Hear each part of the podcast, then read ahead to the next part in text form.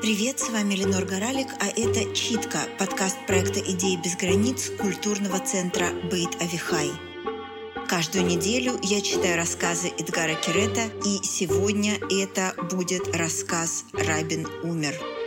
Подписывайтесь на читку там, где вы ее слушаете, оставляйте нам оценки, слушайте нас на YouTube и пишите комментарии, которые придут вам в голову после чтения. Для нас это важно.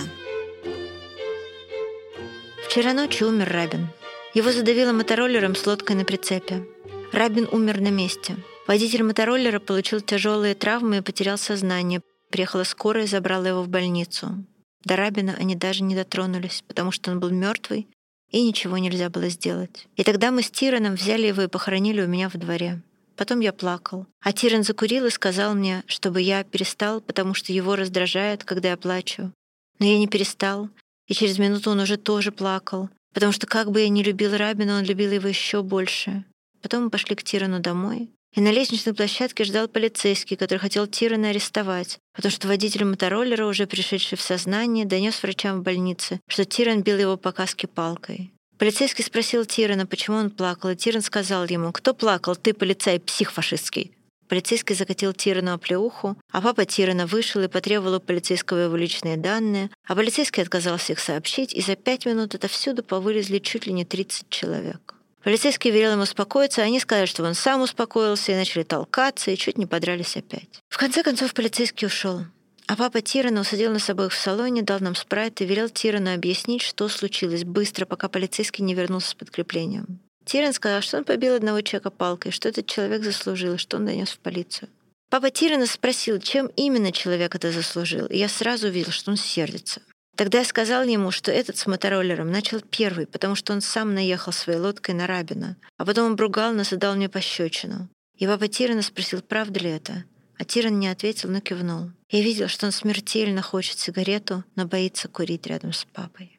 Рабина мы нашли на площади. Мы сразу его увидели, как только вышли из автобуса. Он был тогда совсем крошкой и дрожал от холода. Я, Тиран и еще одна девочка, которую мы там встретили, герл-скаут из Цейла. Мы вошли искать ему молока, но в эспрессо-баре нам не захотели ничего дать. А в бюрге раньше молока не было, потому что они кошерные. Затем мы нашли лавочку на Фришмана. Там нам дали пакет молока и пустую баночку из-под творога. И мы налили ему молока, и он все вылокал в один присест. А девочка из Цейла, которую звали Авишак, сказала, что мы должны назвать его Шалом, потому что Рабин умер за мир. И Тиран кивнул и попросил у нее телефон. И она сказала, что Тиран очень милый, но у нее есть бойфренд-солдат. И когда она ушла, Тиран погладил малыша и сказал, что в жизни не согласится назвать его Шалом, потому что Шалом — это какое-то йеменское имя, и что мы назовем его Рабин. А она может идти нахер к своему солдату, потому что лицо у нее может и красивое, но фигура вся кривая.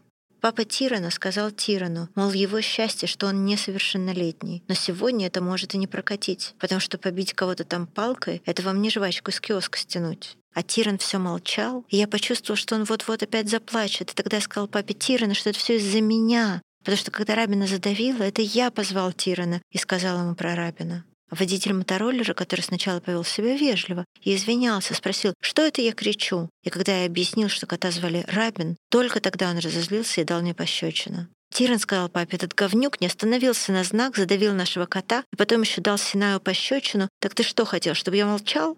Папа Тирана не ответил, прикурил и, как ни в чем не бывало, зажег еще одну сигарету для Тирана. А Тиран сказал, что мне стоит свалить домой, и тогда я хотя бы не буду во всем этом замешан. Я сказал, что так не годится. Но и он, и его папа настояли на своем. Перед тем, как подняться домой, я остановился на минутку у могилы Рабина и подумал, что было бы, если бы мы его не нашли, как бы тогда выглядела его жизнь. Может, он бы замерз насмерть, но, скорее всего, его подобрал бы кто-нибудь другой, и тогда его бы не задавило. Все в жизни вопрос удачи. Даже подлинный Рабин, если бы после того, как допели песню о мире, он не спустился со сцены сразу, а немножко подождал, он бы еще был жив, и вместо него выстрелили бы в Переса. Так, по крайней мере, сказали по телевизору. Или если бы у той девочки на площади не было бойфренда-солдата, и она дала бы Тирану свой телефон, и бы назвали Рабина Шаломом, его бы все равно задавило, но хоть драки бы не было. Ставьте нам оценки в подкаст-приложениях и подписывайтесь на нас в YouTube.